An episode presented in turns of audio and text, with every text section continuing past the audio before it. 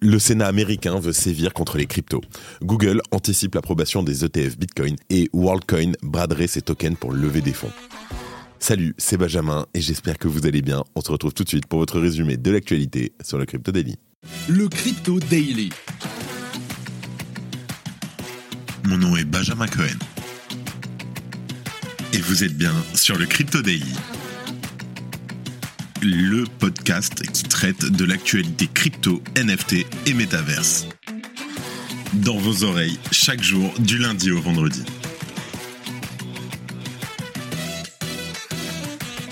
Et en première news, aujourd'hui, la sénatrice américaine Elizabeth Warren a pris la tête d'un effort bipartisan pour réguler l'utilisation des crypto-monnaies, avec la proposition de loi sur les actifs numériques et la lutte contre le blanchiment d'argent. On en parle dans un instant. En deuxième news, et en attendant l'officialisation des ETF Bitcoin, certains anticipent déjà ce changement majeur sur le marché de la crypto en se préparant au monde d'après, et Google fait partie de cela. La firme internationale vient en effet d'annoncer discrètement un petit changement de politique concernant la publicité pour la crypto sur son réseau. Et en dernière news, et selon des sources interrogées par le média The Block, les tokens de WorldCoin seraient proposés à des prix bradés via une future levée de fonds. Cela permettrait à Tools for Humanity, l'entreprise qui gère le projet, de continuer son développement. On vous explique tout ça dans quelques minutes, mais avant tout ça, et comme d'habitude, le coin du marché.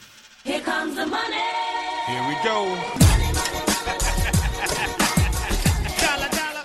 Et malgré un Bitcoin et un Ethereum en légère baisse, le marché des crypto-monnaies se stabilise en ce mardi 12 décembre avec une baisse de 0,64% sur les dernières 24 heures. Le Bitcoin peine à rester au-dessus des 42 000 dollars. De son côté, l'Ethereum perd 0,49% mais se maintient au-dessus des 2200 dollars. Le BNB gagne 6,7% tandis que le XRP stagne avec une hausse de 0,15%. Le Solana continue sa marche en avant et gagne 3,64% et dépasse les 71 dollars. L'ADA voit son cours augmenter de 6%. Avalanche poursuit sa lancée et gagne 16 pour dépasser les 40 dollars. Le Dodge, quant à lui, chute de 0,47%.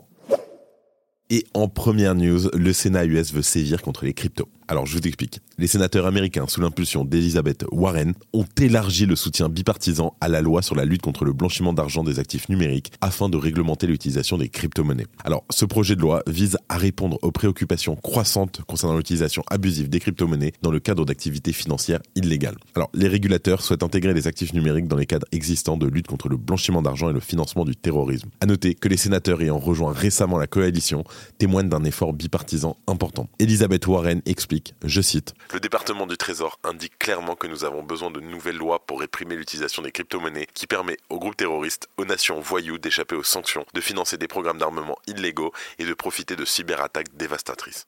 Faisant écho aux préoccupations de Madame Warren, un sénateur considère que l'absence de garantie juridique autour des crypto-monnaies expose les Américains à d'innombrables risques. Il estime d'ailleurs que les crypto-monnaies devraient être régies par les mêmes règles de transparence que les banques traditionnelles. Un autre sénateur ajoute que ces réformes protégeront l'innovation sûre et transparente dans l'espace des crypto-monnaies. Les sénateurs soulignent également la vulnérabilité des consommateurs dans l'état actuel des crypto-monnaies. Et selon eux, cette situation nécessite impérativement d'établir des normes strictes pour l'utilisation des crypto-monnaies. Ce projet de loi a reçu d'ailleurs le soutien de plusieurs organisations. On peut notamment citer le Bank Policy Institute, qui a déclaré qu'il soutenait les efforts bipartisans visant à lutter contre le blanchiment d'argent et qu'il estimait que cette mesure constituait une étape importante. Pour rappel, cette initiative législative fait suite aux avertissements du département du Trésor, du département de la Justice et d'autres experts concernant l'utilisation croissante des actifs numériques pour le blanchiment d'argent ou encore le trafic de stupéfiants.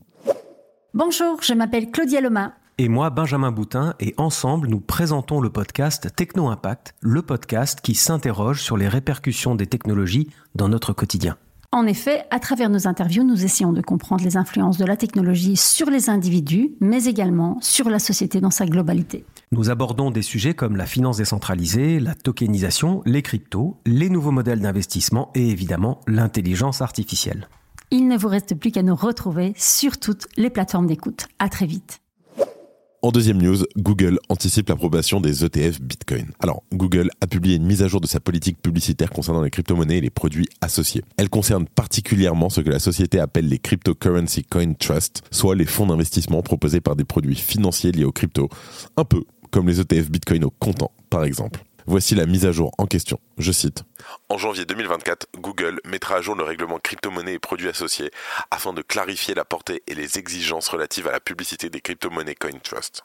Et donc, à compter du 29 janvier 2024, les annonceurs proposant des cryptocurrency CoinTrust ciblant les États-Unis pourront faire la publicité de ces produits et services lorsqu'ils répondent aux exigences suivantes et sont certifiés par Google. Dans le document, la firme précise également les exigences attendues de la part des annonceurs. Je cite Ils devront respecter les lois locales en vigueur dans les zones ciblées par leurs annonces. Cette politique s'appliquera globalement à tous les comptes qui font la publicité de ces produits.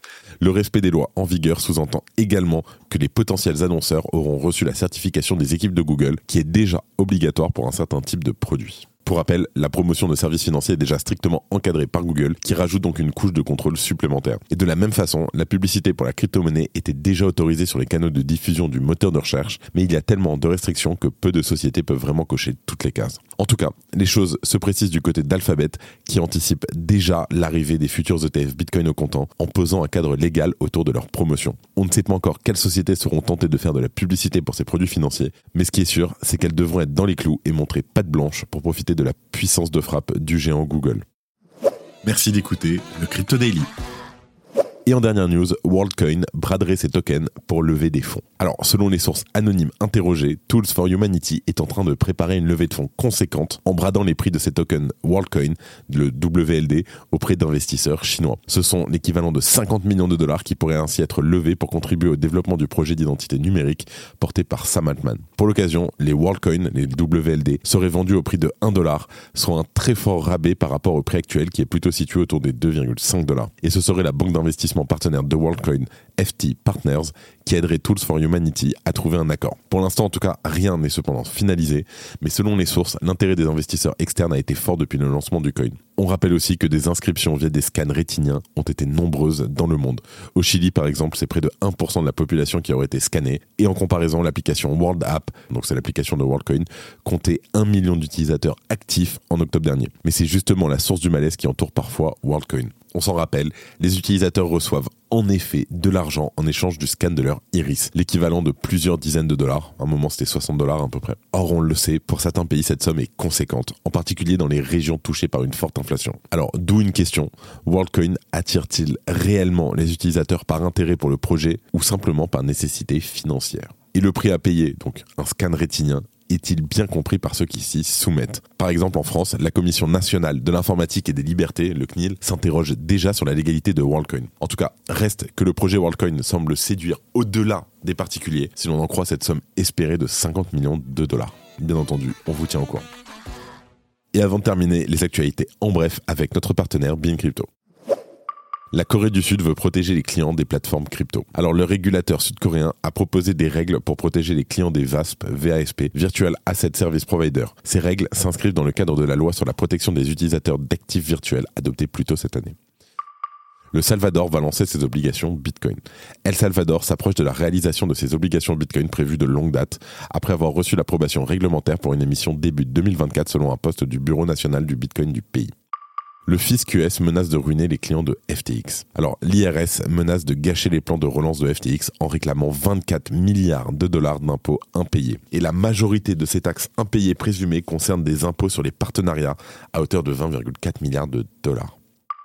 Et en dernière news, la FIFA lance une collection de NFT exceptionnelle. La FIFA a annoncé le lancement d'une collection limitée de NFT en lien avec la prochaine Coupe du Monde, offrant à leurs propriétaires la chance d'obtenir des billets pour la finale de la Coupe du Monde 2026.